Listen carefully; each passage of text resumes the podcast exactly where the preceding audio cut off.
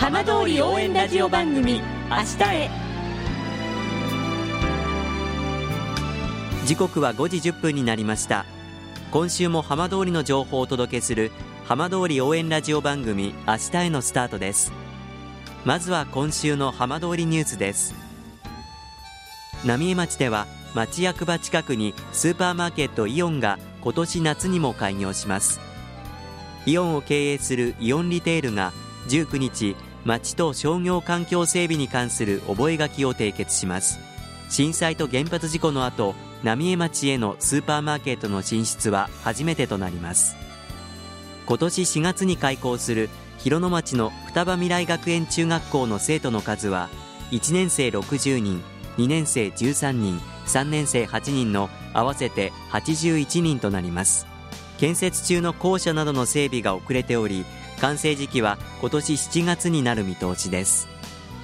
さて毎週土曜日のこの時間は浜通りのさまざまな話題をお伝えしていく15分間。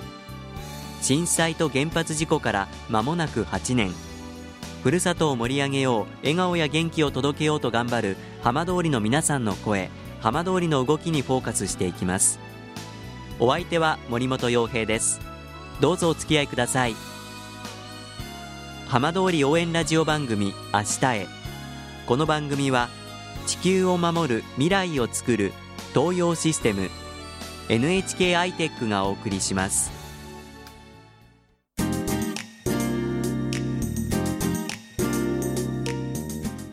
代わっては浜通りの話題やこれから行われるイベントなどを紹介する浜通りピックアップです。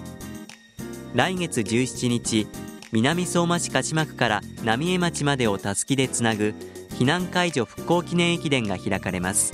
今週はこの駅伝を主催するランニング任意団体チーム M4 代表の小高正明さんにお話を伺います。よろしくお願いいたします、はい、よろしくお願いいたします。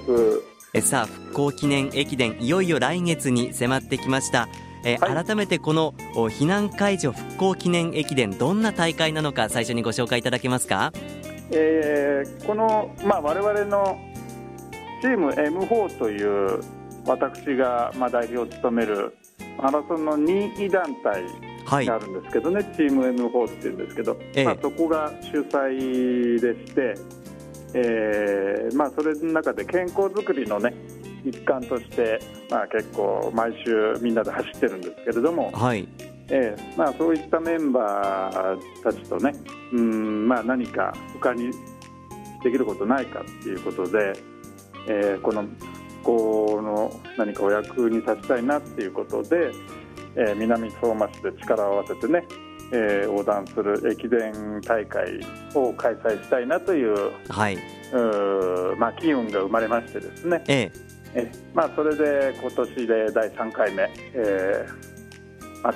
南相馬市鹿島区から、えー、浪江町まで一本のたすきをつなぐっていうことで、えー、分断されていた、えー、町をねまたつなぎたいなっていう気持ちで、えー、開催するというのが、まあ、一応のコンセプトですね。はい、あの去年、一昨年とかなり多くの方参加されたんですか？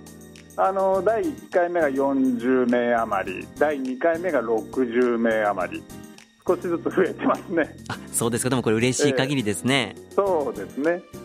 まあ、今回、そのたすきをつなぐ駅伝にこうこだわられたというのはどういう思いからだったんでしょうか、まあ、マラソン大会っていう、ね、考えも当然あると思うんですけれどもあのやはりですねその、まあ、原発によってえー、市町村がこう例えば20キロ圏内警戒区域とか、えー、まあ、県外とかね避難解除、準備区域とか、まあ、そういった名前で呼ばれてこう市町村がこう線引きされちゃったんですよね、はい。えー、震災後ね。でそれがまあ避難解除になって、えーまあ、また一つに戻ってきつつあるという中でやはりその分断されたところをこう一本たすきでつないでいくっていうことに何か意義があるんじゃないかなっていうことで、えーまあ、駅伝という形式に思いを込めてます。あの参加される方はこの地域から少し離れた地域お住まいの方とかもいらっしゃるんですか？あの県内外を問わないですね。ああそうですか。ええ。っていうのはやっぱり福島に復興のボランティアで来られてきた県外の方えもいてあのそうした人が福島を見続けてくださっている人がいるんですね。だからこちらこちらでのこうイベントごとに対して積極的にこう参加したいっていう思いをずっと持ってくださる方がええ。県外にもいて、まあ、そういう人も参加いただいてます。あの南相馬市の鹿島区から浪江町までということですけれどもあの、はい。距離だったりこう具体的なコースどういう感じなんでしょうか？いわゆるあの陸前浜街道っていうんですけれども、えまあ、旧国道に沿って走るんですね。えはい。で鹿島区の、えー道の鹿島球場という、まあ、野球場があるんですけれども、はい。そこから、あのー風力発電のあの風車が見えるんです。はい。新しく、まあ、震災後できたんですけどね、ええ。新エネルギーの開発ということで、まあ、そういうところをスタートにしてその陸前浜街道旧国道を南下して、えー鹿島区それから原町区小高区と経由しまして、えー浪江町地域スポーツセンターというところをゴール。延べ、えー30キロ余りあります。はい。当日は何時にスタートする予定なんですか？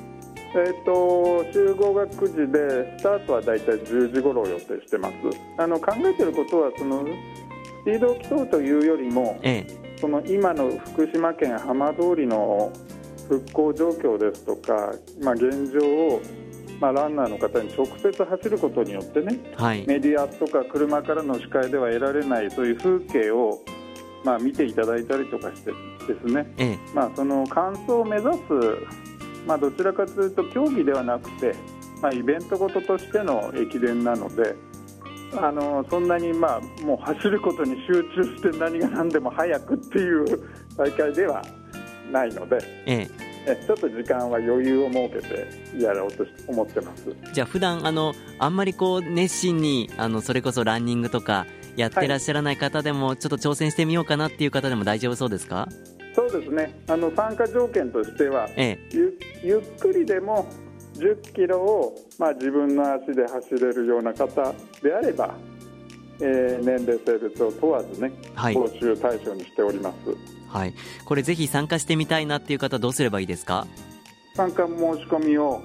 えーいただければありがたいんですけれどもはい。参加申し込みはですね、えー南相馬市にあります南相馬市、えー市民活動サポートセンターまで、えー電話ないしメールなりファックスなりはい。えー送っていただけるとありがたいんですけれども、はい。えー電話が024423の5420です。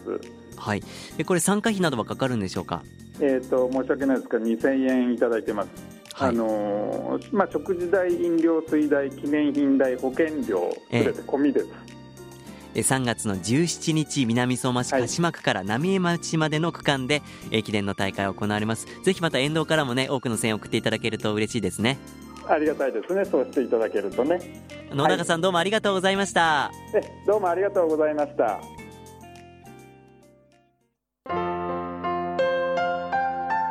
浜通り応援ラジオ番組「明日へ」